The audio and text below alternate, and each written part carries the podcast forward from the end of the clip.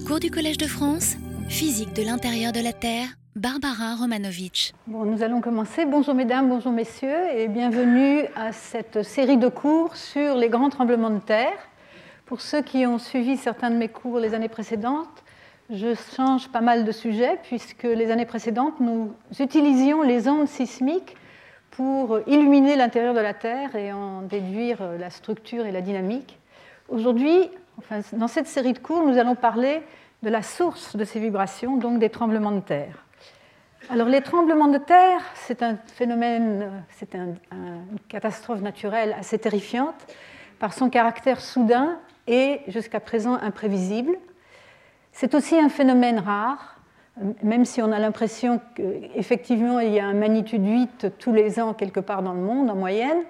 Dans un endroit donné, les, euh, très forts tremblements de terre ne se répercutent que euh, des dizaines, voire des centaines, euh, à des intervalles de dizaines ou de centaines d'années.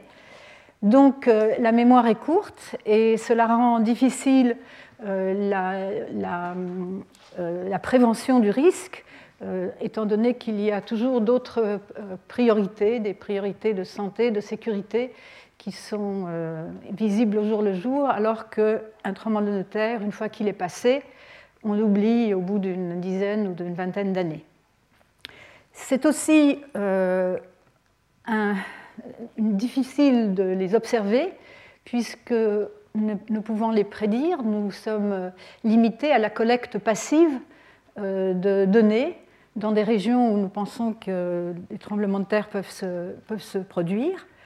Et euh, nous avons devant nous des grandes échelles, à la fois spatiales, donc regardez à l'échelle du globe, pour pouvoir euh, en déduire des, des lois d'échelle ou des comportements euh, similaires euh, dans, différents endroits, et aussi des, échelles temporelles très grandes, puisque, comme nous allons le voir, et comme vous le savez sans doute, les tremblements de terre sont directement liés au mouvement des plaques, des plaques tectoniques, qui, elles, se, se produisent aux échelles de temps géologiques et notre histoire, notre euh, intervalle de temps pour lequel nous avons des données est quand même très restreint, puisque la sismologie instrumentale a à peine plus de 100 ans.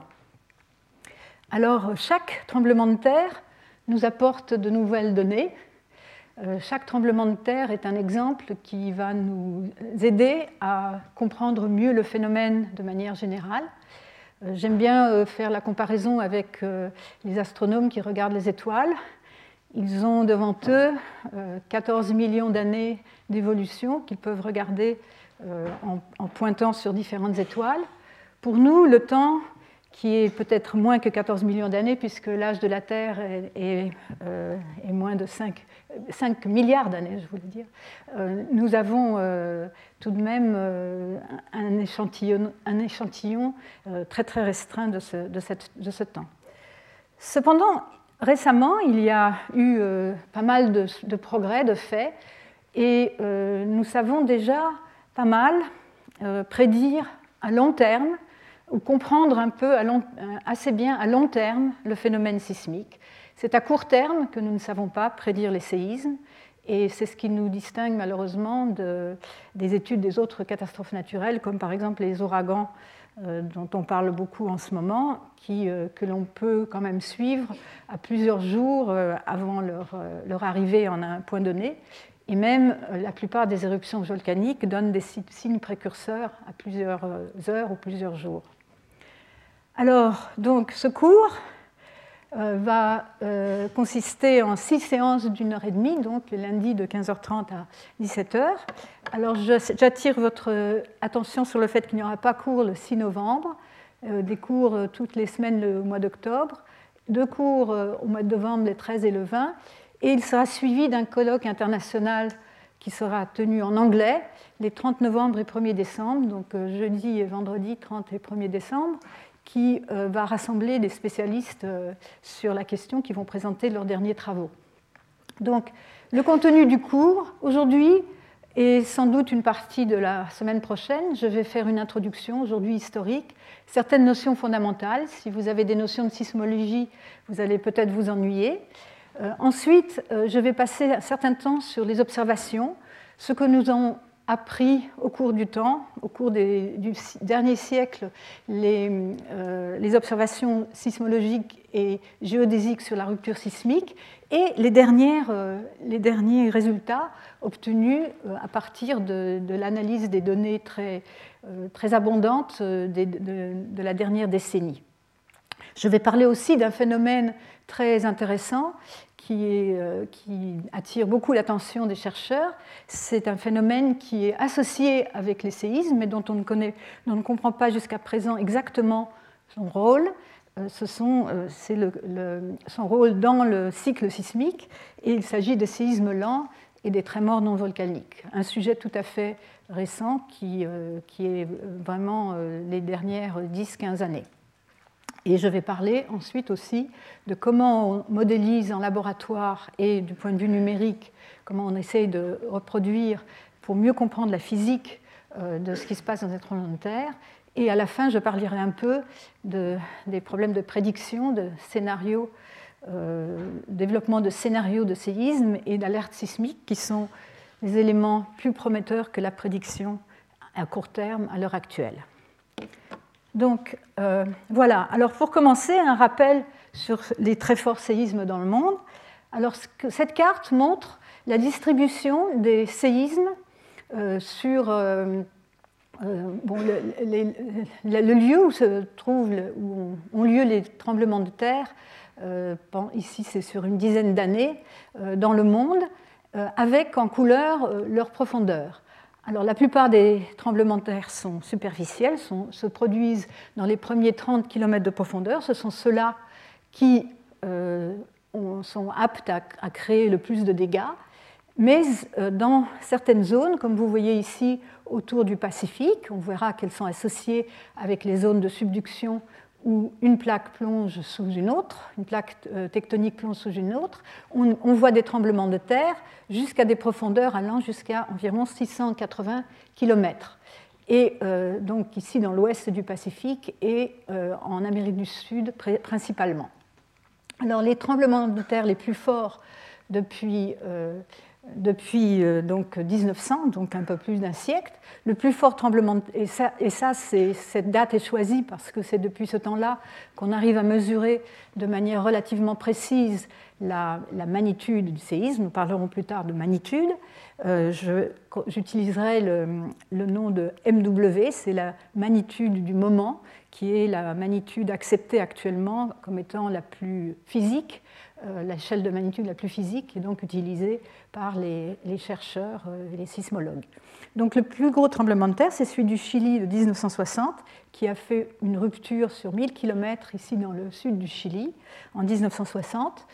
Un en suivi du séisme de, de l'Alaska de 1964, magnitude 9.2, et euh, plus récemment le séisme de Sumatra euh, de 2004 qui euh, donc, euh, a fait une rupture de, l'ordre de 400 km ou plus, je veux dire 1300 km le long ici de l'arc de Sumatra, plus récemment, et a donné lieu à un très fort tsunami, comme vous vous souvenez sans doute. Et ensuite, nous avons un tremblement de terre de Kamchatka, celui du Japon de 2011, un tremblement de terre en, Amérique, deux tremblements de terre en Amérique du Sud, et euh, ensuite, euh, euh, deux, tremblements de terre près de Sumatra, encore une fois récemment, suite, à ce séisme-là, et le tremblement de terre d'Assam de, 1950, qui, vous le remarquerez, est le seul ici qui ne se produit pas sur la ceinture de feu donc du Pacifique, qui se produit sur la zone de convergence entre l'Inde et l'Eurasie. J'ai encadré en rouge les séismes, les très forts séismes, parmi ceux qui sont les plus forts donc depuis 1900, qui ont eu lieu dans, les dix dernières années. Et vous voyez que sur l'ensemble de tous les séismes, il y en a quand même quatre hein, sur 11, je crois, qui euh, ont eu lieu ces dernières années. Et ceci est euh, on pourra discuter de savoir si c'est le hasard ou si ce n'est pas le hasard, qu'ils aient été comme ça, euh, qu'ils aient eu lieu euh, dans un intervalle de temps relativement faible. Ce qui est intéressant, c'est qu'ils ont eu lieu pendant une période de temps où nous avons une, instrumentation sophistiqué, aussi bien sismologique que géodésique, qui a permis d'acquérir des observations très importantes et très intéressantes. Alors, il faut comparer cette liste-là avec les, celles des dix séismes les plus meurtriers du XXIe siècle, donc depuis 2000, qui comprend Haïti, Sumatra, donc, comme nous avons déjà vu, le séisme de Wenchuan en 2008 en Chine, euh, le séisme de Pakistan, le séisme de Bam en Iran, le séisme du Japon de 2011 et le séisme d'Inde, et euh, quelques autres séismes en Chine, en Algérie, au Java.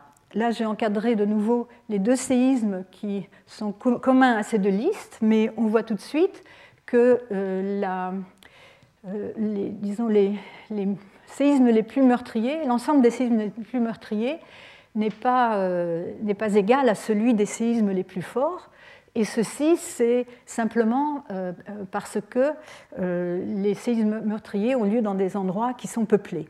Alors, on peut regarder ça et voir ce que ça implique à l'heure actuelle. Si on regarde ici les endroits où ont lieu les séismes les plus meurtriers depuis 1000 ans, avec ici un code d'échelle qui, qui, varie avec le nombre de, de morts, euh, on s'aperçoit qu'il dessine, euh, on voit ici euh, en, derrière, vous avez ici l'Amérique du Sud, l'Amérique du Nord, l'Afrique et l'Europe, on voit qu'il dessine des, bandes particulières qui coïncident à la fois avec des zones très peuplées et des zones de, de, convergence dans la tectonique des plaques, comme nous allons le voir.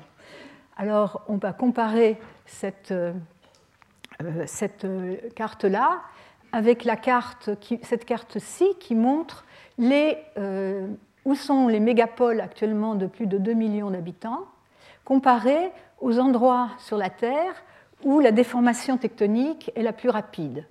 Et on voit tout de suite que la zone qui frappe le plus ici, c'est euh, cette zone ici euh, en, Asie, en Asie centrale, qui donc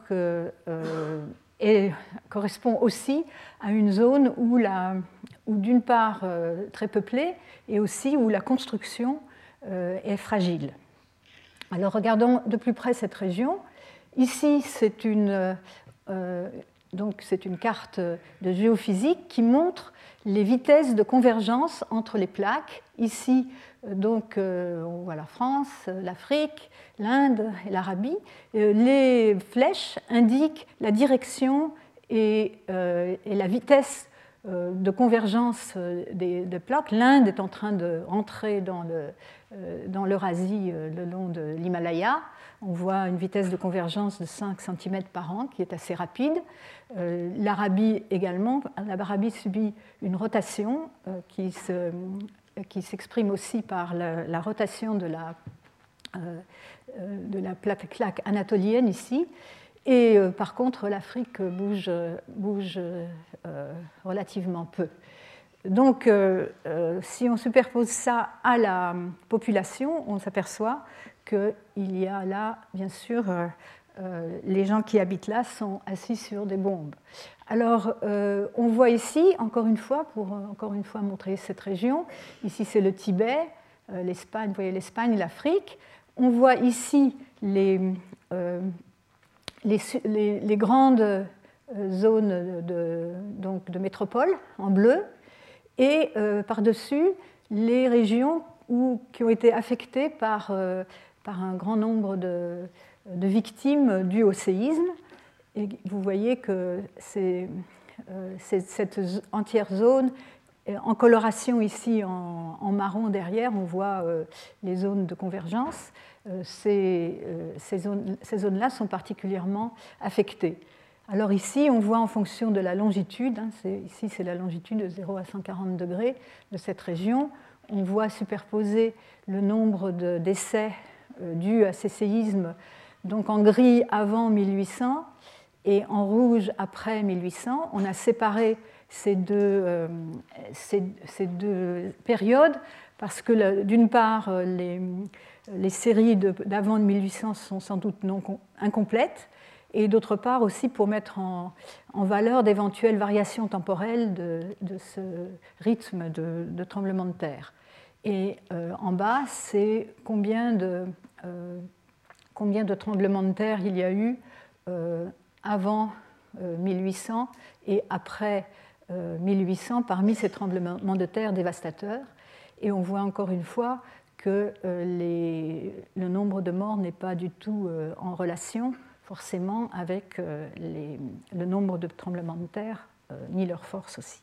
Donc on a un problème, c'est qu'effectivement le nombre de morts, euh, comparé au nombre d'habitants, ici en gris, c'est le nombre de morts euh, donc cumulatif, hein, cumulatif en fonction du temps. On, a, un certain nombre de morts ici, on rajoute euh, au fur et à mesure les morts des, années suivantes, et comparé à, la courbe de, population croissante qui montre euh, très bien une relation, une relation qui simplement n'indique pas forcément qu'il y a plus de tremblements de terre maintenant, mais que euh, ces tremblements de terre ont des effets plus importants simplement à cause de l'augmentation de la population dans les régions euh, à risque. Alors, euh, une des notions les plus importantes que nous allons, avec lesquelles nous allons jongler, c'est celle de la taille du séisme, que, que l'on veut avoir une signification physique. Donc je, reprendrai ça à plusieurs reprises, mais je voulais l'introduire tout de suite. Lors d'un séisme, ce que nous savons maintenant, en toute première approximation, une faille bouge et cette faille peut être représentée par un rectangle d'une certaine longueur, L, et d'une certaine largeur, W, la largeur étant comptée donc, euh, euh, vers l'intérieur de la Terre et la longueur le long de la surface de la Terre. Et donc on peut définir la surface de rupture, quelle est la surface sur laquelle ce plan de faille s'est rupturé? C'est un plan en première approximation. En détail, bien sûr, nous verrons que c'est beaucoup plus compliqué. Et, euh, la, troisième, la, troisième, dimension importante, c'est le glissement. De combien a bougé la faille? Donc, euh, on peut définir ce qu'on appelle le potentiel, j'ai traduit ça de l'anglais, en, anglais on dit potency, c'est euh, le, produit de la surface par le glissement moyen, donc qui donne une, idée de la euh, taille du point de vue géométrique, et en multipliant ça par le module de cisaillement, donc le paramètre élastique qui intervient dans la génération des ondes sismiques, nous obtenons un moment qu'on appelle le moment sismique M0, qui est donc une, mesure physique de la taille du séisme que l'on peut montrer est proportionnelle à l'énergie sismique dégagée. Alors, euh, euh, sur cette base a été euh, construite une échelle de magnitude qu'on appelle l'échelle de magnitude MW, qui est simplement égale à 2 tiers du logarithme en base 10 du moment sismique, ces moments sismiques ont des grandeurs très différentes suivant que le séisme est tout petit ou peut affecter une région de quelques mètres sur quelques mètres, ou un très grand séisme qui peut affecter des longueurs de 1000 km, comme euh, les séismes de Chili ou de Sumatra. Et donc, euh, on a besoin d'une échelle logarithmique pour les représenter. Et la constante euh, sert à, relier cette, cette, échelle de magnitude avec des échelles de magnitude euh, euh, qui avait été développé précédemment. Nous en reparlerons.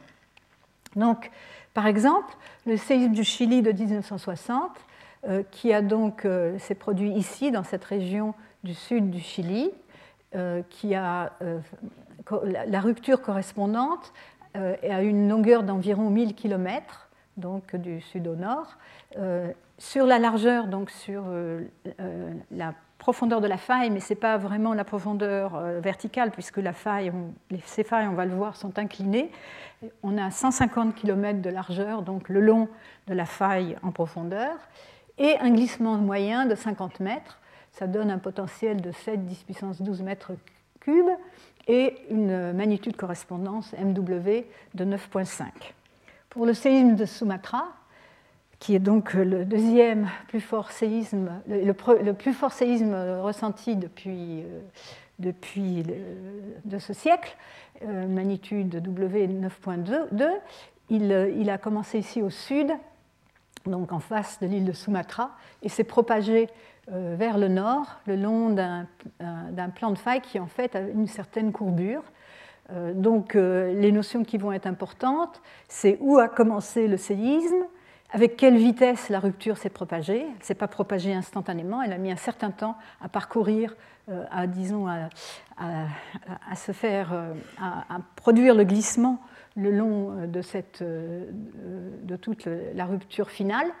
Donc le glissement en chaque point, de combien ça s'est déplacé en chaque point, qui va varier le long de la faille donc la surface de la rupture, la durée aussi, quelle est la durée, donc reliée bien sûr à la vitesse de la rupture, pour euh, donc rompre de, là jusque là. Alors, je voulais vous montrer un petit film qui a été réalisé récemment avec des techniques modernes, nous reviendrons là-dessus, montrant la propagation de cette rupture euh, qui a été, euh, donc, vous voyez, une longueur en temps d'environ 600 secondes et on voit très clairement qu'elle est partie du sud et allée vers le nord. C'est une, technique basée sur la euh, rétroprojection des enregistrements sismiques dans des réseaux euh, de stations à très grande distance.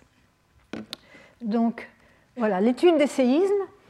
Donc, ce qui va nous intéresser, c'est pas bien sûr, nous nous intéressons aux effets des séismes, donc euh, combien les dégâts, les, victimes euh, des séismes, mais ce qui nous intéresse, c'est vraiment de comprendre quelle est la source de ces vibrations qui donc créent les, dégâts, lorsqu'elles sont confrontées aux habitations, parce qu'on dit que s'il n'y avait pas de, de construction, il n'y aurait pas de victimes. C'est les constructions qui tuent les gens, ce n'est pas le séisme lui-même. Et donc les éléments qui vont nous intéresser, c'est ce qu'on appelle la source sismique, et son étude, c'est la sismogénèse, c'est l'étude des caractéristiques de la rupture, comment se produisent-elles aux différentes échelles spatiales et temporelles, comment intervient la complexité du milieu géologique. Vous voyez ici quelques exemples, ça c'est le séisme de Denali en Alaska euh, en 2002, euh, dont une partie de la rupture est visible en surface ça, c'est un séisme en Californie qui a aussi euh, produit une rupture en surface. Pas tous les séismes ne produisent de rupture en surface. Euh, bien sûr, euh, lorsqu'on a une rupture en surface, ça nous aide bien à, donc à comprendre ce qui s'est passé, mais la rupture en surface euh, n'est pas forcément représentative de ce qui s'est passé en profondeur ou de, la source qui a produit les, plus grandes, les, vibrations les plus fortes. Et de nombreux séismes les plus forts ont lieu sous la mer, ou n'ont pas du tout de rupture en surface. Donc euh, euh, ces études de terrain sont très importantes, mais ne sont possibles que pour certains séismes qui ont lieu sur terre ferme. Ensuite, une fois que la, rupture va provoquer des vibrations, des ondes qui vont se propager, des ondes sismiques, des ondes élastiques qui vont se propager loin de la faille, plus ou moins loin, et euh, donc euh, la propagation de ces ondes sismiques entre la source et le lieu d'observation est aussi importante. C'est l'étude de, donc, euh, de la structure, dont nous parlerons un peu, mais pas beaucoup. Et enfin, les effets de site, hein, donc, qui sont donc, très importants pour déterminer les effets de tremblement de terre et qui dépendent de la géologie. Par exemple, ici, vous avez un exemple où de la géologie, de la densité des structures et de leur fragilité. Vous avez ici un exemple où certains euh, immeubles sont restés euh, debout, euh, à peine, touchés, et d'autres ont été complètement détruits, avec des distances très petites entre, ces deux, cas qui, dans ce cas précis, sembleraient dépendre de la géologie sous-jacente, donc des propriétés du sol qui va amplifier plus ou moins les vibrations euh, lorsqu'elles arrivent à la surface. Et bien sûr, euh, donc, la densité des structures euh, et de manière générale leur fragilité. Donc, on peut dire que l'étude des séismes, c'est l'étude d'un système naturel complexe associé avec, disons, pour tous les effets, le, les, disons, les structures apportées par, par les humains, par, dans, les, dans les villes et, les, enfin, les, constructions, et, etc. Nous allons nous intéresser dans ce cours principalement à la source sismique. Bien sûr, euh, nous ne pouvons pas ignorer les autres aspects.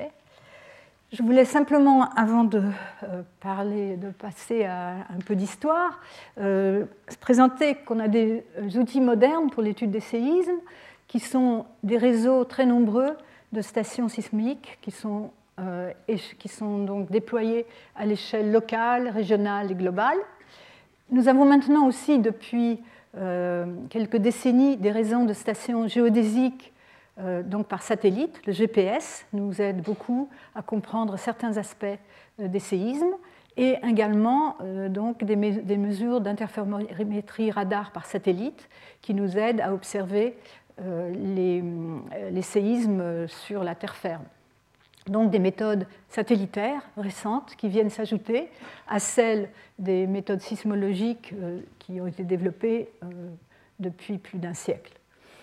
Et bien sûr, euh, à cela s'ajoutent les observations géologiques de terrain et les observations de la paléosismologie qui va creuser des, tranchées dans les failles et regarder les, les joints entre différentes couches euh, sédimentaires, euh, les dater pour, euh, et les dater pour déterminer le, les, les, dates des différents séismes qui ont pu avoir lieu pendant les derniers quelques milliers d'années. Donc pour essayer d'étendre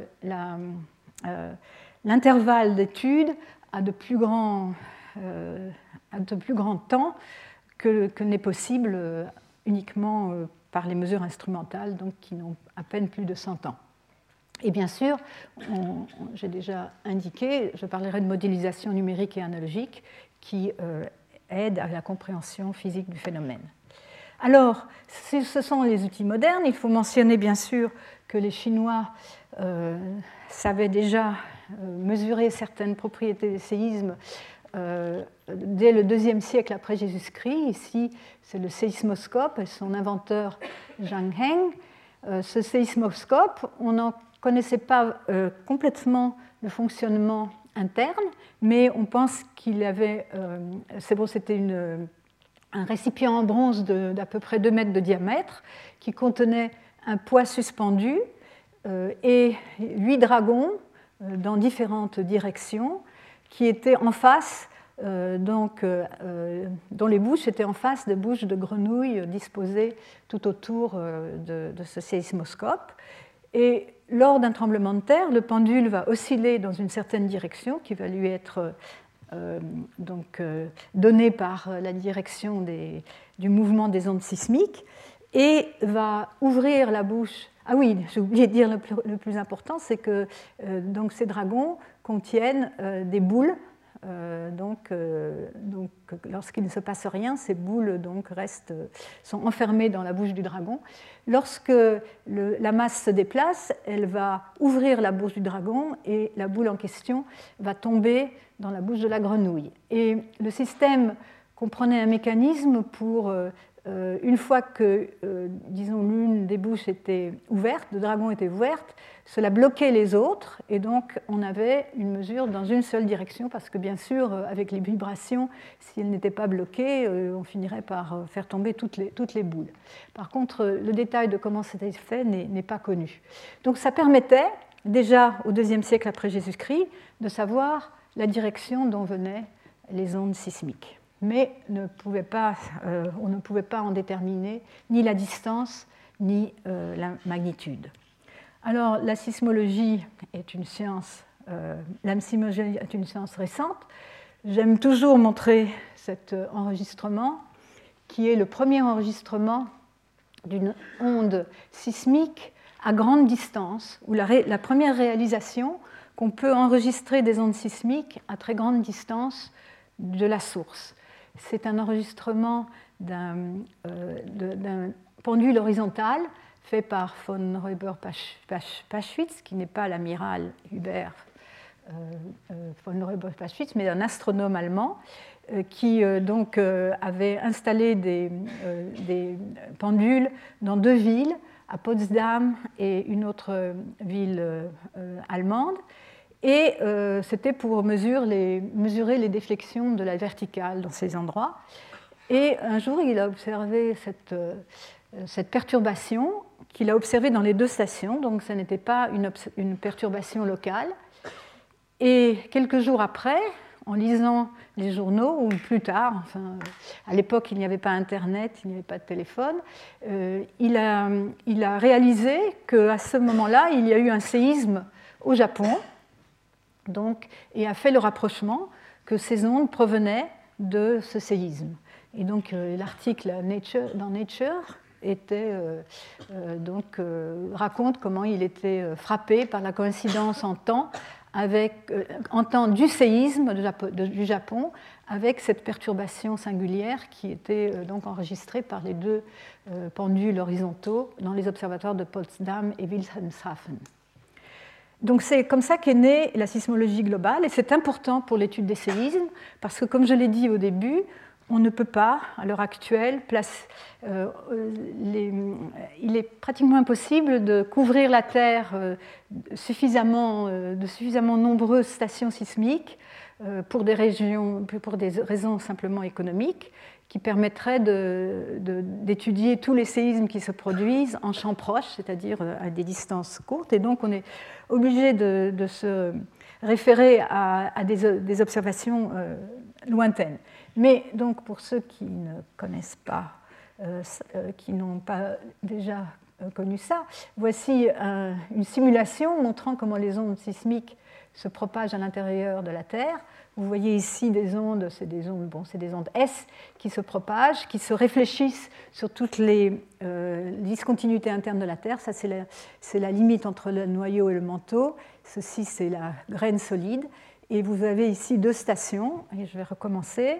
Lorsque les, les ondes arrivent, euh, donc vous pouvez les suivre, elles vont arriver à un certain moment à cette station-là, donc la station va enregistrer des vibrations, puis elles vont euh, procéder plus loin, une autre station va enregistrer euh, les ondes un peu plus tard. Lorsqu'elles se propagent, les ondes vont s'atténuer parce que la, la Terre n'est pas complètement élastique et donc plus vous êtes loin de la source et moins fortes seront les vibrations. Alors les principes du sismomètre, très rapidement, euh, euh, on utilise le principe d'inertie. C'est donc une masse, euh, une grande masse suspendue à un ressort qui lui-même est suspendu à un support qui est solidaire de la Terre. Donc le support bouge avec la Terre lorsque, lorsque passent les ondes sismiques. Et l'inertie de la masse fait que la masse veut rester en place. Et donc, euh, on enregistre sur un, ici, donc autrefois, avant l'ère digitale, on enregistrait sur des tambours au moyen d'encre ou euh, parfois de, du papier, photographique. Euh, on enregistre le mouvement relatif entre le poids qui est stationnaire et le support qui contient aussi ce tambour et qui donc vibre avec, euh, avec les mouvements de la Terre. Alors vous pouvez comprendre que c'est un système, euh, ce système inertiel est, est, un très bon système, mais qu'il va filtrer les ondes euh, suivant la façon dont il est construit.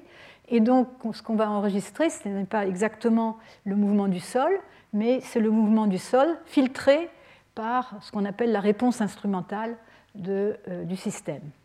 Alors, euh, bon, pour ceux qui aiment les mathématiques, les équations sont celles euh, du pendule amorti, et donc la construction moderne des sismomètres est maintenant très sophistiquée, où on évite, par exemple, d'avoir des mouvements trop, larges lors de très forts tremblements de terre. Autrefois, les, enregistrements saturaient, c'est-à-dire que la pointe du crayon ici sortait des marges du papier, et donc on ne pouvait pas vraiment savoir quelle était l'amplitude du mouvement. Euh, maintenant, on utilise des masses assujetties à ne pas, être, ne, pas, ne pas bouger.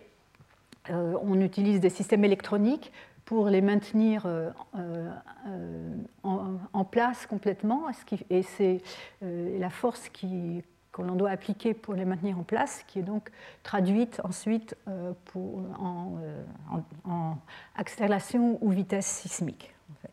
Alors ça, c'était pour un sismomètre vertical, mais pour un sismomètre horizontal, on peut faire la même chose. Et là, j'ai un petit film qui est assez bien fait, montrant euh, qu'il ne se passe rien. Là, euh, on va bientôt voir arriver des ondes sismiques euh, provenant d'un tremblement de terre lointain. Ça, c'est l'onde P, la première onde. Et paf, elle va produire une, une perturbation qu'on enregistre. Alors si on profite pour vous rappeler qu'il y a deux types d'ondes sismiques, les premières, P, c'est les ondes P qui, arrivent, les premières et qui, sont, euh, euh, qui, voyagent avec des vitesses euh, les plus rapides, et elles sont suivies des ondes S. Et vous voyez tout de suite ici sur ce sismogramme que les ondes S correspondent à des amplitudes plus grandes. Ce sont les ondes qui créent les dégâts. Les ondes P en général ont un mouvement qui est surtout vertical. Or, les constructions sont faites pour, euh, résister aux mouvements verticaux, à la gravité. C'est comme ça qu'on construit euh, les, maisons et les, immeubles. Par contre, euh, ils sont beaucoup plus vulnérables aux mouvements horizontaux. Ils sont construits bien sûr pour résister au vent, mais cela ne suffit pas forcément pour, pour résister aux, très grandes accélérations subies au cours euh, des séismes. Donc, euh, euh, enfin, ça va nous, ça va nous apporter l'idée, quand je parlerai d'alerte sismique, qu'on va exploiter le fait qu'il y a ces deux ondes qui se succèdent, la première étant plus rapide mais moins dangereuse, et la seconde plus dangereuse mais arrivant un certain temps plus tard. Alors actuellement, il y a de nombreuses stations sismiques dans le monde. Pas assez, bien sûr, mais euh, déjà euh, euh, un, très grand nombre qui fournissent des enregistrements. Ça, c'est l'ensemble des observatoires globaux qui, donc, pour vous donner une idée, qui communiquent les informations donc, sur les séismes. Vous voyez certaines zones en Europe et en Amérique du Nord sont particulièrement bien euh, instrumentées et certaines zones euh, donc, euh, sismiques aussi en Amérique du Sud, au Japon, etc. Alors, nous allons passer à un peu d'histoire pour comprendre un peu comment s'est développée la sismologie et comment on en est arrivé aux principes fondamentaux sur lesquels s'appuient les recherches actuelles. Alors, au Japon, on crut longtemps que, les séismes étaient dus été provoqué par la colère du poisson géant Nimizu.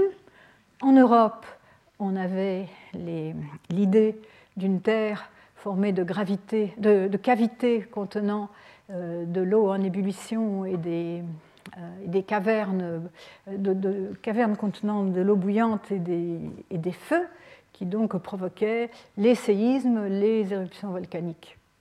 Bien sûr, il y avait les vents qui soufflaient du haut.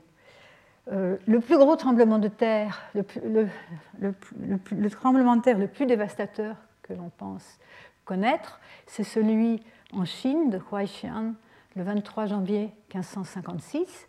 Il en reste des vestiges. Il est considéré comme le plus meurtrier de tous les temps et euh, la magnitude estimée à partir de, des récits et, de, et, des traces qui en restent est de l'ordre de 8 à 8,3.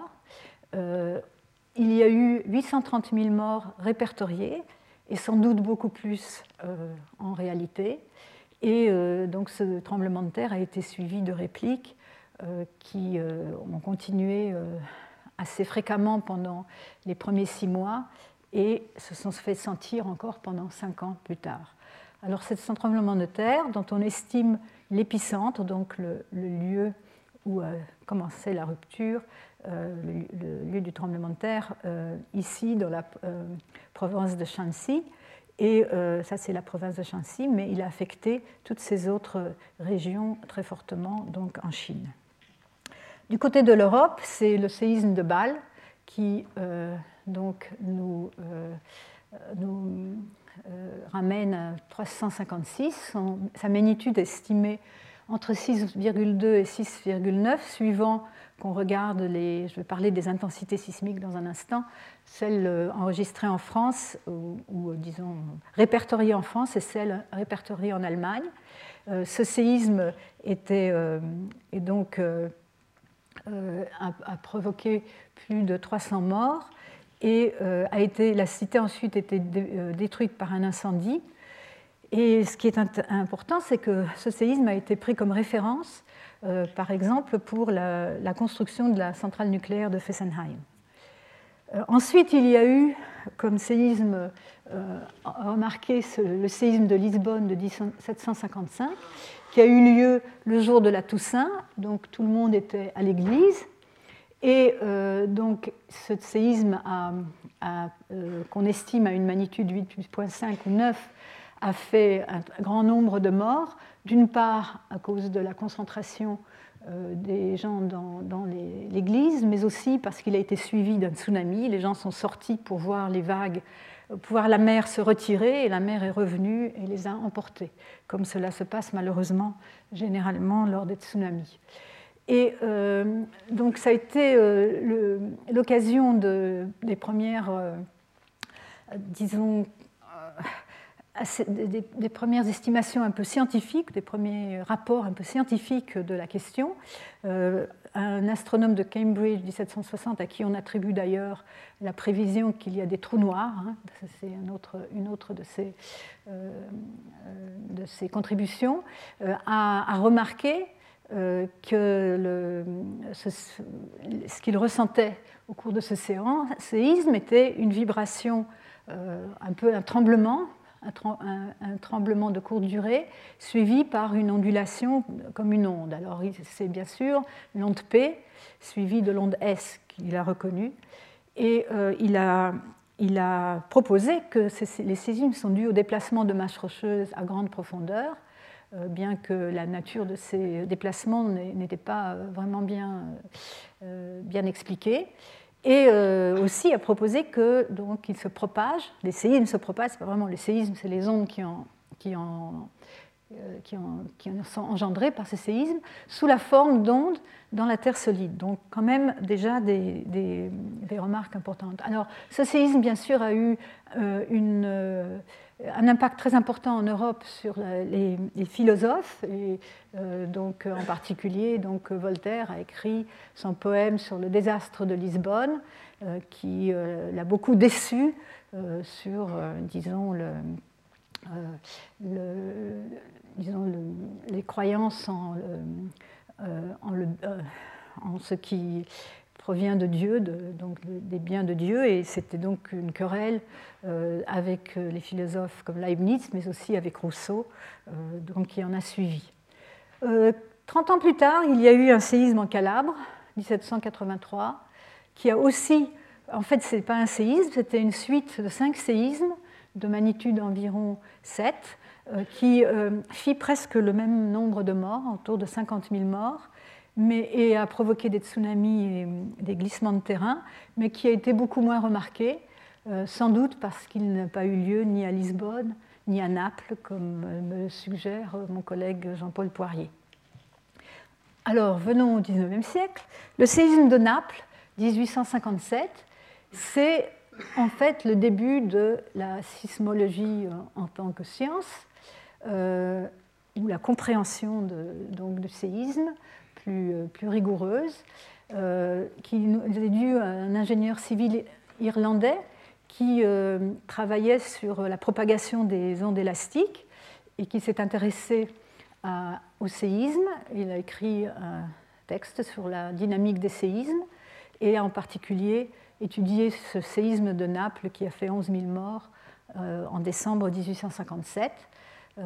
il a écrit un recueil appelé Les premiers principes de la sismologie observationnelle et a reconnu certains éléments importants. Euh, la reconnaissance que la source n'était pas complètement superficielle, qu'elle était à une certaine profondeur, estimée à 15 km, que les ondes sismiques se propagent à des vitesses différentes dans différents matériaux, donc la géologie est importante, les ondes sismiques ressemblent aux ondes sonores qui se propagent dans l'air. C'est les premiers jalons dans la, compréhension de la propagation des ondes et de leur nature. Et c'est lui qui a le premier proposé des notions d'intensité sismique. Alors je voulais en parler un peu. Il a créé, avec, je crois que c'était son frère, une carte euh, de la distribution globale des zones sismiques, euh, qui euh, est, très intéressante parce qu'elle est assez, assez, enfin, assez conforme à la réalité. La seule chose qui manque, vraiment, ce sont les séismes des dorsales médio-océaniques qui sont en général de plus faible magnitude et en plus ils se produisent sous la mer, donc sont peu ressentis sur la Terre. Donc cette carte, elle est basée uniquement sur les, rapports, sur les, documents de, euh, disons, de, personnes euh, trouvées, donc des documents historiques trouvés donc, dans ces endroits de tremblement de terre. Mais elle, reproduit assez bien euh, ce qu'on sait aujourd'hui. Alors, donc venons-en à la notion d'intensité sismique. Euh, cette, mesure est très importante, mais n'est plus ce qu'on utilise maintenant pour caractériser euh, euh, la, force des séismes. elle est uniquement basée sur les effets ressentis, hein, donc pré-instrumental, et diverses échelles ont été proposées. on se réfère le plus souvent à Mercalli, qui est le premier à avoir établi euh, une telle échelle en 1800, complète en 1883. Et maintenant, l'échelle qu'on utilise est appelée la MMI, l'échelle euh, modifiée de Mercalli, qui comprend 12 degrés d'intensité. Euh, et donc, elle est remplacée du point de vue scientifique par les échelles de magnitude, plus, plus rigoureuses et reflétant plus la physique de la source, mais ces échelles d'intensité sont très importantes pour euh, évaluer euh, la force des séismes historiques, euh, donc, pré-instrumentales. Alors bon, je, vais passer assez rapidement sur cette échelle, mais simplement pour vous montrer rapidement les degrés, les, degrés différents. Donc le premier degré, aucun mouvement n'est perçu, séisme n'est détecté que par les instruments et euh, quelques personnes dans des conditions particulières où le bruit de fond est très faible et, euh, où elles peuvent euh, donc détecter, soit, ressentir, soit entendre le séisme parfois. Ensuite, bon, ça augmente, ça augmente. à l'échelle 5, la plupart des gens ressentent le mouvement. Les personnes sommeillantes sont réveillées. Les portes claquent, la vaisselle se casse, les tableaux bougent, les petits objets se déplacent, les arbres oscillent les liquides peuvent déborder de récipients ouverts. Donc on voit déjà euh, une grande différence de perception de, ce, genre de séisme. Et euh, quand on arrive à 6, tout le monde euh, a senti le tremblement de terre et on a déjà des dommages légers dans les, dommages dans les bâtiments mal construits. Et ça, continue comme ça jusqu'aux grandes intensités. À neuf, tous les immeubles subissent de gros dommages, les maisons sans fondation se déplacent, quelques conduits souterrains se brisent, la terre se fissure. Et le dernier degré, presque tout est détruit, le sol bouge en ondulant. Ça a été observé, par exemple, dans le séisme d'Assam de 1950, et de grands pans de roches peuvent se déplacer. Donc, une échelle descriptive qui euh, décrit les dommages et les effets euh, observés des séismes, mais qui est quand même très utile pour, euh, les euh, pour estimer le lieu et la taille des, des tremblements de terre pré-instrumentaux. Alors ici, je montre, on peut ensuite donc établir des cartes qu'on appelle des cartes isosismiques. Donc, donc on fait des contours correspondant aux endroits qui ont ressenti le séisme à peu près au même niveau. Et donc euh, ces, contours vont, euh, vont, décrire plus ou moins des cercles concentriques, euh, donc centrés dans l'endroit où l'intensité est la plus forte et qui va correspondre à la proximité de l'épicentre de, de, l'endroit où s'est produit le, le, séisme. Alors vous voyez que ces courbes, ça c'est pour le séisme de Charleston en Caroline du Sud de 1866, avec une intensité maximale de 10. Et on voit ces courbes ne sont pas vraiment régulières. Elles seraient régulières si la seule chose qui comptait, c'était la distance par rapport au séisme. La distance compte parce que, bien sûr, la, euh, euh, les zones s'atténuent avec la distance, mais d'autres facteurs interviennent. D'abord, euh, les, effets ne sont pas observés partout. De la même manière, la géologie va jouer, comme nous allons voir. Ici, on a quand même des effets importants. Je tire votre attention qu'on a quand même encore une intensité de 3 à plus de 1000 km de distance de l'épicentre. je montre ici pour un peu contrasté avec, euh, avec des, disons des, ce qu'on utilise euh, de manière moderne, euh, la, un modèle de prédiction des vibrations en fonction de la magnitude et de la distance, et qui montre donc à partir de, disons, de calculs et de mesures modernes, comment, en fonction, comment, la, comment les destructions, les,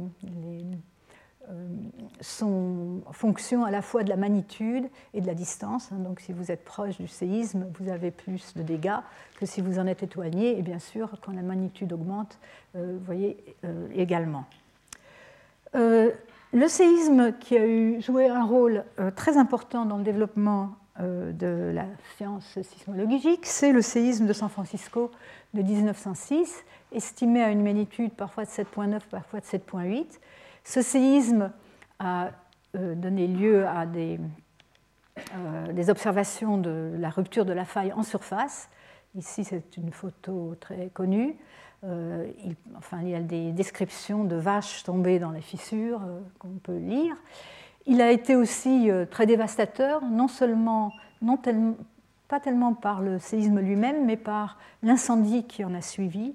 Euh, vous voyez ici euh, les deux effets, l'effet des éboulements euh, des, constructions, des, immeubles, mais aussi en arrière les fumées provenant de l'incendie.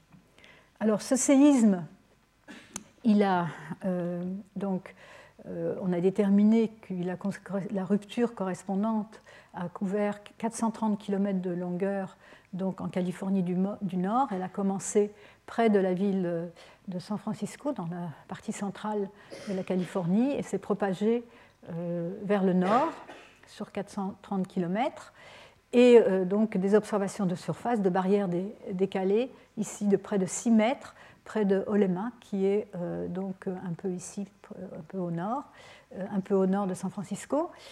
quelques autres images de fissures, affaissement du sol dans la ville de San Francisco au sud de Market Avenue et euh, donc les destructions de l'hôtel de ville de San Francisco. Euh, ce qui est marqué sur cette carte, donc c'est une carte de la Californie, avec la rupture de la faille de 1906 et par comparaison la rupture de la faille au cours du séisme de 1989 qu'on appelle le séisme de Loma Prieta, euh, dont je vais vous montrer quelques images aussi, mais qui lui a couvert une très, qui est à magnitude 6.9, donc euh, presque un degré de magnitude plus faible et dont la rupture est de manière correspondante beaucoup plus euh, courte. Alors, euh, qu'est-ce que nous a appris ce séisme? Il nous a appris plusieurs choses importantes. D'abord, que l'intensité des vibrations, donc l'intensité qui, sert à, donc déterminer cette, enfin, sert pour faire l'échelle d'intensité, elle dépend bien sûr de la distance à la faille, mais elle dépend aussi de la nature du sol. Alors déjà, ça c'est une carte de l'intensité euh, donc euh, correspondant au séisme de 1906, euh, où vous voyez les intensités les plus fortes très proches de la faille, et plus on s'en éloigne, plus l'intensité est faible. Mais comparé avec ce que je vous ai montré du séisme de Charleston, ici les intensités de, 2, 3, euh, entre disons 3 et 4, ne couvre que quelques, peut-être 200 km euh, de distance euh, à partir de la faille, alors que dans l'est des États-Unis, on allait, on allait ressentir ce séisme jusqu'à plus de 1000 km. Ça, c'est un effet de la structure géologique des roches comparée entre la, région d'activité tectonique très récente aux États-Unis, où les roches sont fracturées et vont atténuer les ondes assez rapidement, et la partie est des États-Unis, qui repose sur un socle plus ancien et euh, donc qui transmet plus, facilement les vibrations, donc à plus grande distance.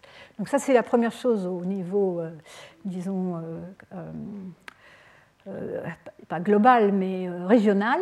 Et maintenant, dans la ville de San Francisco, on a aussi observé des niveaux d'intensité très différents suivant les endroits.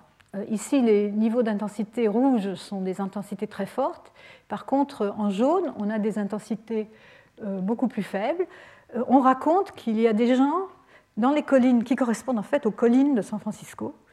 San Francisco est fait de collines avec entre les collines des, vallées renflouies de sédiments et des régions qui ont même été donc remblayées euh, pour gagner de l'espace euh, solide par rapport à, la mer et, qui, euh, et ces, zones comme la marina ici du nord de San Francisco sont les zones les plus fragiles en, cas de séisme. Mais on raconte que les gens qui dormaient parfois dans les collines, certains n'auraient même pas été réveillés. c'est un peu difficile à croire étant donné que la faille est passée vraiment pas loin, mais c'est pour donner l'idée de ces variations euh, très importantes à des distances extrêmement faibles, euh, donc d'un point à l'autre.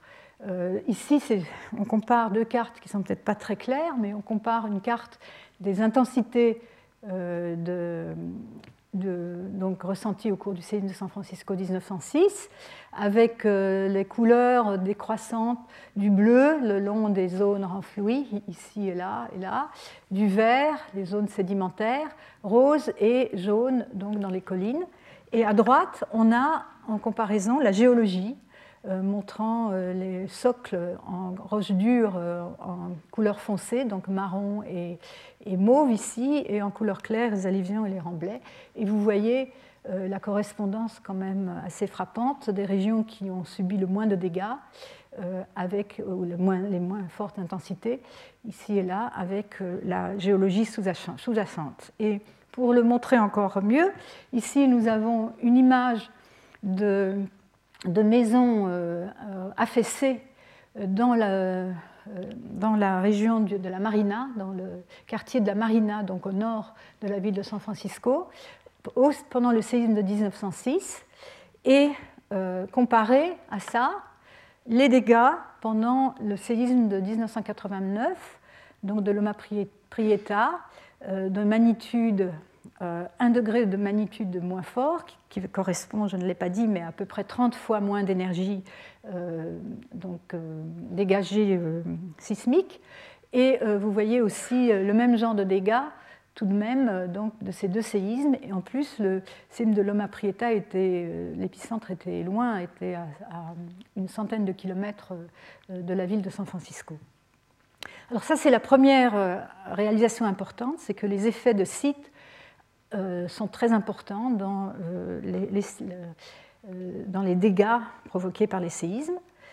L'autre résultat très important est basé sur les observations de la rupture elle-même. Donc ici de nouveau cette, barrière déplacée au cours du séisme. la flèche indique la faille ou la, disons la surface, l'expression de surface de la faille donc qui, euh, se, qui, se, prolonge en profondeur. Euh, c'est une faille pratiquement verticale, presque verticale, avec un mouvement qu'on appelle un mouvement de cisaillement dextre. Donc le, le côté, quand on est sur l'un euh, quand on est sur un côté de la faille, l'observateur ici, par exemple, comme on regarde cette photo, l'autre côté se déplace vers la droite.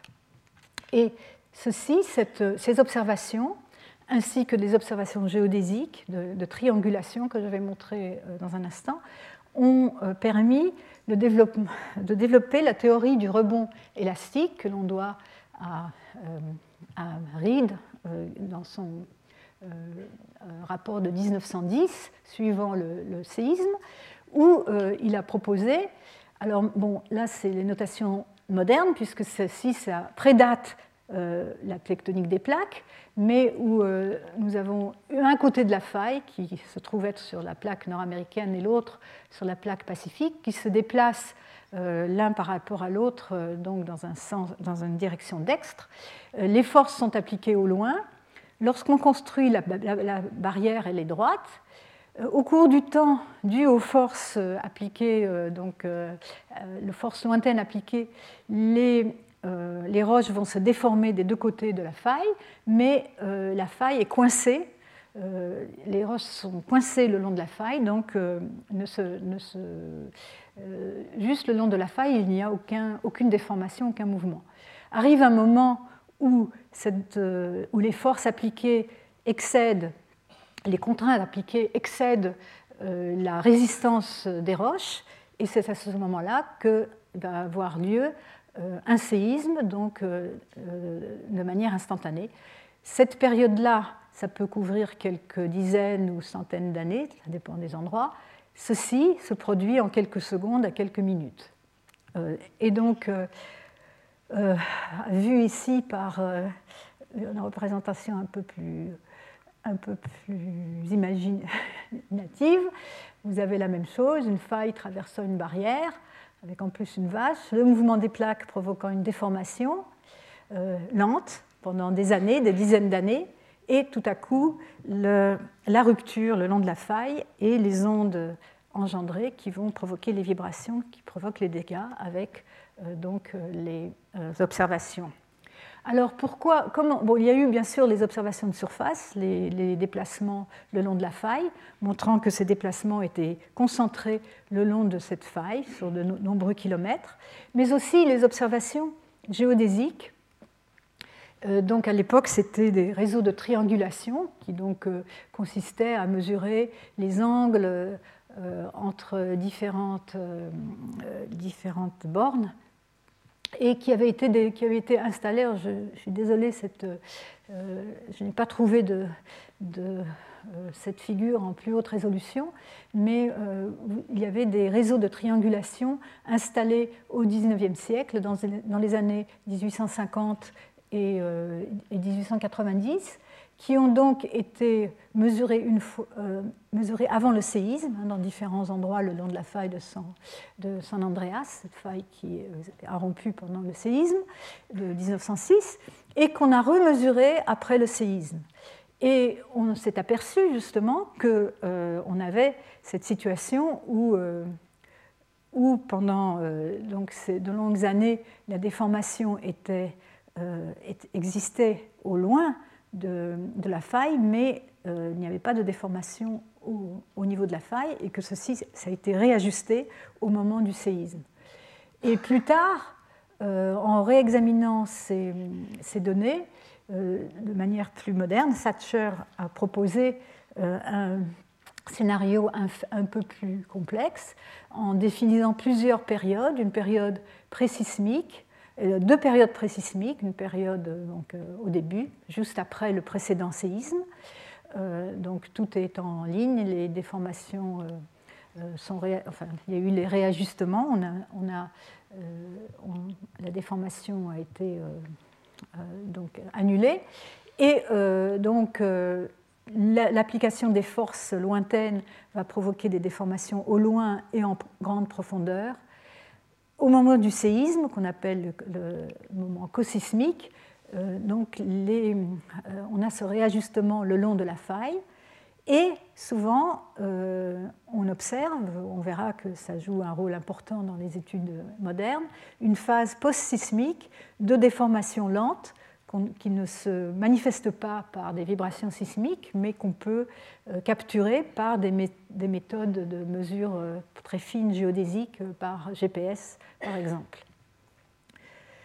à plus longue échelle, donc à l'échelle du temps géologique, la faille, donc ça donne l'idée d'un cycle sismique. La faille se rompt, les, les deux côtés de la faille se réajustent, les forces sont appliquées de nouveau, de nouveau on déforme, de nouveau la faille va se rompre, etc. Et au bout de millions d'années, on va voir euh, des effets comme celui-ci, qui est assez, j'aime beaucoup, encore une fois, ce n'est pas une très bonne résolution. Je n'ai pas retrouvé cette photo en plus haute résolution, mais elle, me frappe beaucoup. Ici, c'est la faille de San Andreas, indiquée par une flèche. Vous avez ici un cours d'eau sur la partie lointaine de la faille. Hein. On est ici, l'observatoire est de ce côté-là de la faille, donc les mouvements vont être vers la droite en allant de l'autre côté de la faille, vous avez des cours d'eau qui viennent des montagnes, ici, un cours d'eau, dont le lit est déplacé d'une certaine distance, qui peut être quelques kilomètres, euh, et qui maintenant euh, court, euh, donc, dont le cours d'eau est, maintenant à cet endroit-là, alors qu'à l'origine, et on peut le dater en datant les roches, de part et d'autre, qu'il y a quelques millions d'années, ces deux euh, chenaux étaient euh, l'un en face de l'autre. Ce qui s'est passé, c'est qu'au fur et à mesure que la faille s'est déplacée, la topographie euh, de ce côté-là de la faille était plus haute que celle qui avait été creusée par le chenal au début. Et donc, cette topographie est venue donc, bloquer le, cours de l'eau. Et donc, le cours d'eau s'est déplacé pour retrouver euh, donc la, disons, les pentes euh, pour euh, la topographie qui est donc propice à l'écoulement de l'eau. Et donc ceci, en datant les roches et en, mesurant les déplacements, nous donne une idée des déplacements au cours des temps géologiques le long des de failles importantes euh, continentales, aussi bien le long de la faille de San Andreas que par exemple aussi dans les grandes failles de l'Asie centrale. Donc ça c'est pour le, séisme de San Francisco qui donc nous a appris principalement deux choses. Euh, le fait que l'intensité sismique n'est pas euh, quelque chose de forcément aussi simple, que ça dépend beaucoup des effets de site, euh, et euh, aussi que euh, donc, nous a donné la théorie du rebond élastique, qui jusqu'à présent est une théorie de base qui sert de, disons, de référence pour les études présentes. Alors ce qui est arrivé ensuite, c'est bien sûr la tectonique des plaques. Alors la dérive des continents a été proposée par Wegener en 1915. Euh, basé sur certaines observations, l'observation de la, euh, de la similarité des côtes entre l'Afrique d'une part euh, et l'Amérique du Sud, et l'Amérique du Nord et l'Afrique du Nord, et aussi des considérations sur la nature des roches du part et d'autre de l'Atlantique, et la nature de la faune et de la flore. Mais, mais donc ça, c'était il y a presque 100 ans. Euh, cette, euh, cette euh, idée pourtant très, frappante n'a pas été acceptée pendant longtemps parce qu'il y avait un débat, un débat très, très virulent sur la raison pour laquelle les masses continentales pourraient se déplacer. Et il a fallu attendre le développement de la mécanique des fluides et, et, les, et les, observations des anomalies magnétiques dans le fond des océans pendant la, euh, qui résultaient des mesures faites pendant la Deuxième Guerre mondiale, pour euh, accepter enfin euh, la théorie de la tectonique des plaques qui, qui nous dit que la, partie superficielle de la Terre est, constituée d'un certain nombre de plaques rigides euh, qui sont, euh, qui sont en mouvement les unes par rapport aux autres, dus à des courants de matière très lents, on parle de centimètres par an, etc., euh, de l'ordre de centimètres par an, dus à des mouvements de convection dans le manteau terrestre. Le manteau terrestre, à l'échelle de, la transmission des ondes sismiques se comporte comme un solide, mais à l'échelle de, l'année et de, à l'échelle géologique, se comporte comme un fluide et donc euh, euh, est animé de, courant.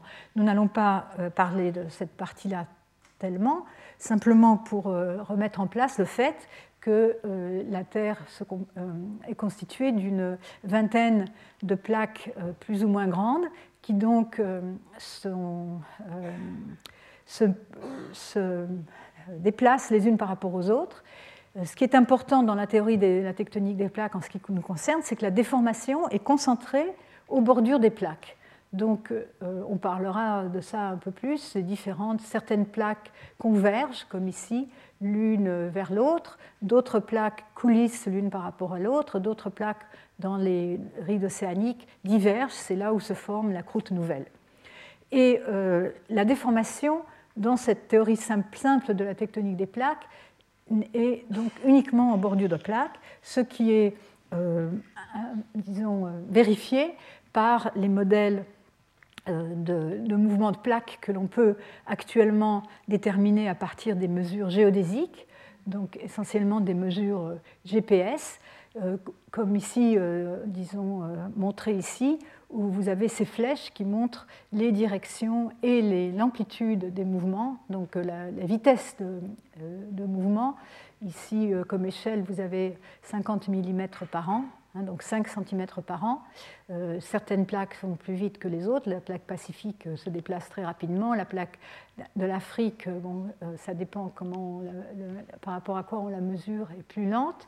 Et donc les mesures géodésiques actuelles nous euh, confirme au premier ordre euh, cette réalité de la déformation euh, concentrée au bord des plaques et nous permettent d'obtenir des cartes globales de la vitesse de déformation qui sont ici indiquées donc en fonction de la déformation. Alors la déformation, c'est une quantité sans dimension, c'est le changement de longueur euh, divisé par la longueur de référence. Donc euh, les unités euh, sont, et, la, vitesse de déformation donc, se, se, définit en quantité par an, ici en unité de 10 puissance moins 6 par an.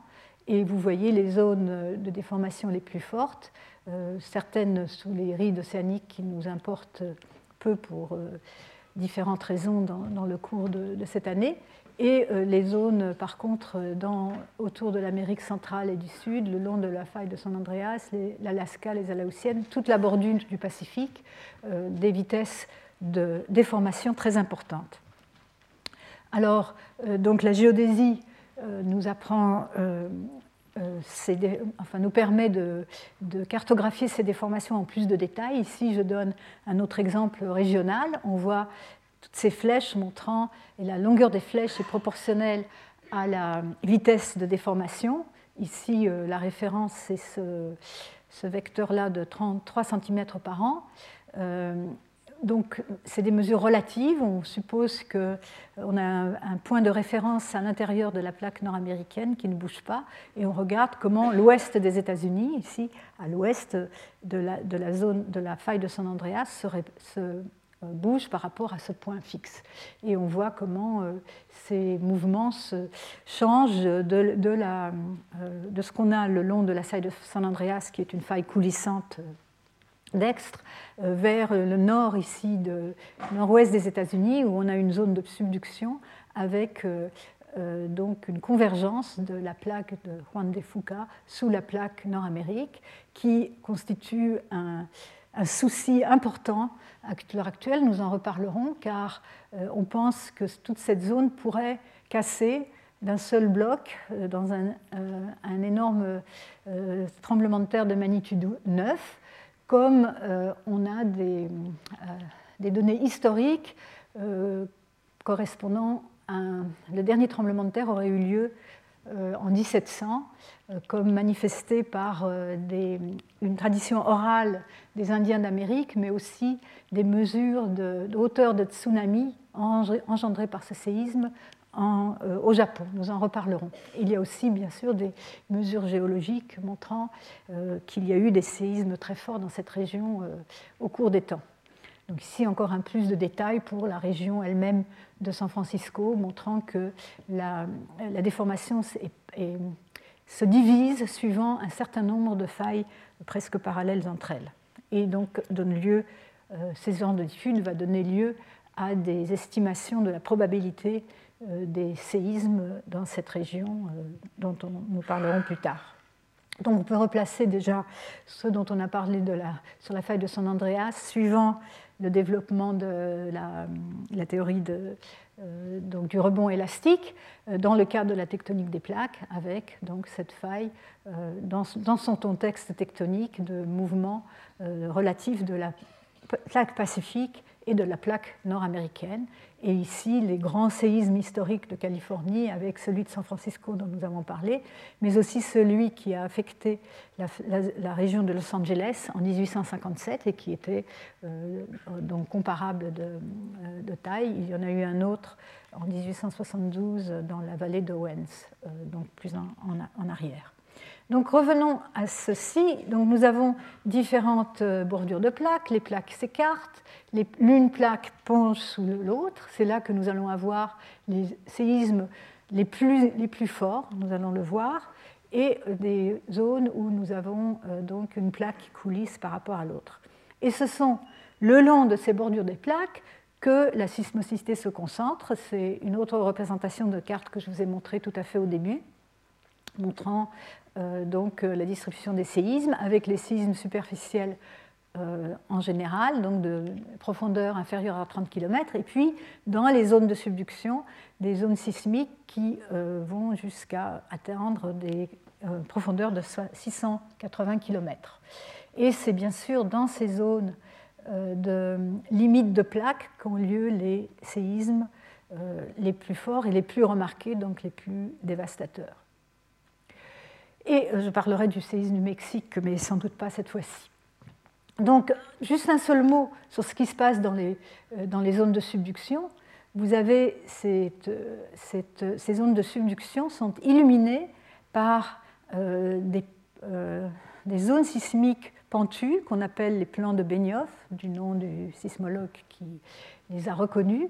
Et donc ici, vous avez, dans, là on est dans les îles Fidji, Tonga Fidji, vous avez une, la plaque euh, pacifique qui plonge dans le manteau jusqu'à des profondeurs, euh, et elle est manifestée par des séismes jusqu'à cette profondeur de presque 700 km. Euh, au contraire, en Amérique du Sud, on a la géométrie inverse avec la plaque océanique qui plonge sous le continent vers la droite.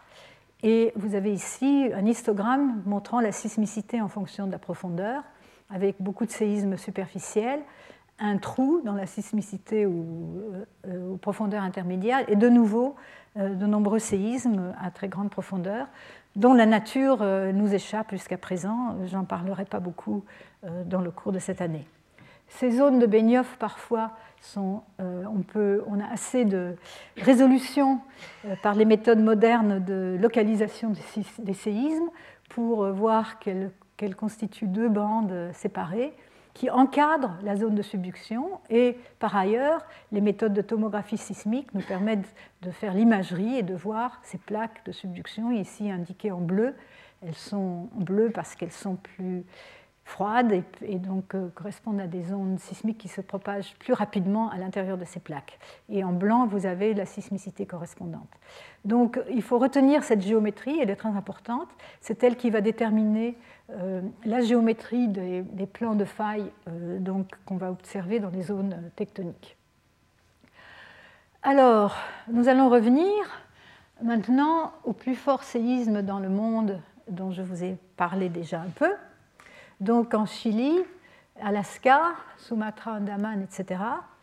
Et euh, donc, pour simplement redire encore une fois que ces plus forts séismes ont eu lieu dans ces zones de subduction euh, l'exception étant, bah, ce n'est pas vraiment une exception, mais euh, le séisme d'Assam qui correspond à une zone de convergence entre deux plaques continentales, alors que les autres correspondent à des zones de convergence entre une plaque océanique et une plaque continentale ou, euh, deux régions océaniques. alors, je voulais simplement aussi indiquer qu'il y a quand même des séismes profonds qui sont très forts par exemple, très récemment, en 2013, il y a eu un séisme de magnitude 8.3 à une profondeur de 609 km, euh, donc dans la mer au-dessous, de la mer de Grotsk. Euh, d'autres séismes célèbres, profonds, c'est celui de Bolivie de 1994, d'une magnitude de 8.2 à une profondeur de 650 km. Ce séisme est célèbre parce qu'il a en fait été ressenti jusqu'à Toronto, dans les très très haute tour de Toronto, on l'a ressenti dans les étages supérieurs de, ces tours qui donc ont été, où le, mouvement a été amplifié mais ils ces séismes profonds, en général, ne créent pas de, dégâts. Il y a souvent des séismes profonds dans les, euh, dans les îles Tonga, Fidji, euh, souvent de magnitude supérieure à 7,5. Quand on regarde l'énergie dégagée euh, dans les séismes au cours du temps, ici depuis 1977, donc sur 40 ans, on voit, alors ici c'est le moment sismique, hein, donc cette mesure physique de la taille du séisme dont on déduit la magnitude MW. Euh, ces moments sismiques se, mesurent en, en, 10 puissance 30, 10 cm, c'est dans le, dans le système euh, CGS, hein, l'ancien système d'unité, euh, il, faut, il, faut, enlever euh, une puissance de 7 pour obtenir les, les, mesures dans le système international qui serait des newton-mètres. et on voit une, une, accumulation donc, de moments sismiques dégagés qui est ponctuée par les séismes de magnitude supérieure à 8. C'est surtout eux qu'on voit dans ces courbes. Euh, le reste des séismes ne contribue pas énormément à cette énergie dégagée. Alors pourquoi? Euh, Pourquoi? Alors ça, nous, me vient à, parler un peu de la loi de Gutenberg-Richter, qui est une loi importante euh, qui euh, résulte donc de nombreuses observations au cours euh, des dernières cent années, c'est que en fait les, séismes, le nombre de séismes, ici je n'ai pas indiqué, mais ça c'est le nombre de séismes en fonction de la magnitude, suit une loi d'échelle logarithmique. Il y a dix fois plus de séismes euh, d'une magnitude 6 que d'une magnitude 7, et de même, il y a 10 fois plus de séismes de magnitude 7 que de magnitude 8, etc.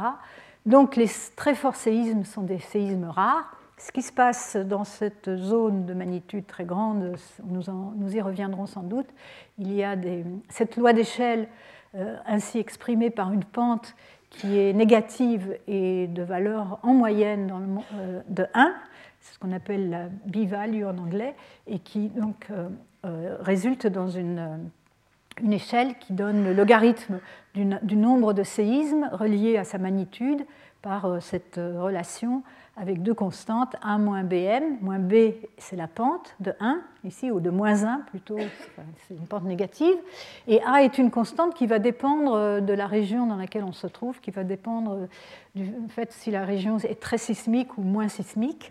Ici, c'est une moyenne, c'est une, donc la moyenne globale. Et donc, euh, ceci, euh, donc ici, c'est encore une fois euh, pour indiquer que le nombre de séismes peut, auxquels on peut s'attendre par an, de l'ordre de 1 pour des magnitudes 8, et euh, quand on arrive aux très faibles magnitudes, de 1,9 ici, on arrive à des quantités très importantes de l'ordre de 3 millions. Ce genre de séismes ne sont pas ressentis en général, euh, mais euh, captés très bien par des instruments, et on peut aller jusqu'à des magnitudes négatives pour les tout petits séismes qu'on peut observer dans les, en fond de puits dans certains réseaux sismiques euh, euh, qui sont installés pour, pour regarder ce qui se passe pendant ces tout petits, tout petits séismes. C'est l'ensemble de l'étude de tous ces séismes qui va nous renseigner sur le processus physique. Et ces lois d'échelle, cette loi d'échelle logarithmique comme ceci, avec une pente de moins 1, c'est l'expression de, de, ce qu'on appelle l'autosimilarité d'un processus euh, stochastique autosimilaire qui euh, euh, donc, est, dont nous reparlerons. Alors encore une fois, hein, les séismes, le nombre de séismes ici sur 12 ans de différentes magnitudes comparé au décès estimé, la, correspondance n'est pas immédiate. Il y a toujours un ou deux séismes de magnitude 8 quelque part dans le monde. Ils ne sont pas tous dévastateurs, heureusement, mais ils le sont lorsqu'ils arrivent dans des régions peuplées ou lorsqu'ils sont accompagnés de tsunamis. Pour montrer une échelle euh, euh, donc, euh, en, quantité d'énergie dégagée équivalente, donc le séisme de Chili ici, magnitude 9.5, ici une échelle de magnitude, ici donc en équivalent de kilotonnes d'explosifs. on peut comparer l'énergie dégagée pendant ces séismes-là à différents autres séismes, dont en particulier les, séismes de Loma Prieta, dont j'ai parlé aussi déjà en 89, donc qui est ici donc à presque deux échelles de magnitude plus faibles que, euh, que le séisme de Chili, et d'autres phénomènes tels que les éruptions volcaniques, ici les euh, Krakatoa, le mont Sainte-Hélène, et euh, malheureusement les bombes atomiques et d'autres tests nucléaires, les énergies dégagées par d'autres phénomènes comme une tornade moyenne, par exemple ici. Donc les séismes correspondent à quand même, les très forts séismes, à une euh, très grande énergie dégagée. Tout cela dans un intervalle de temps très faible. Alors, revenons pour finir.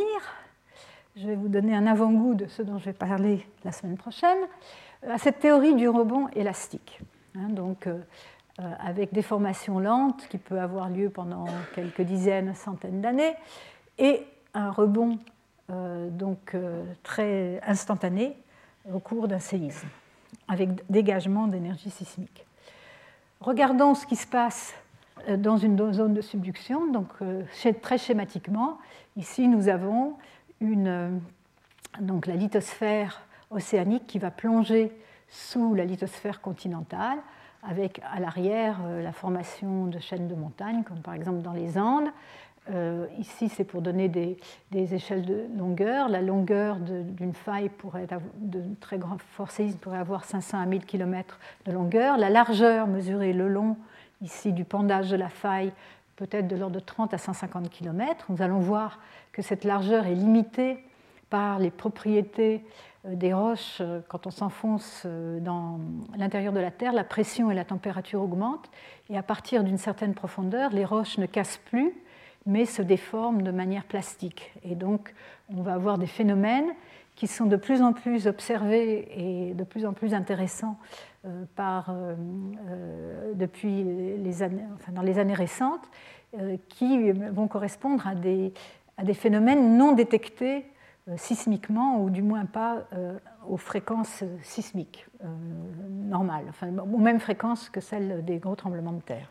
Alors ce qui se passe encore une fois, vous avez, euh, pendant la période intersismique, c'est la même chose, mais euh, maintenant avec une géométrie différente. Vous avez la plaque qui plonge, la faille ici est bloquée, donc vous avez une déformation de, la plaque euh, qui est au-dessus, qui s'accumule, accumulation des, des, contraintes ou des forces dues au mouvement des blocs qui peuvent durer des centaines d'années.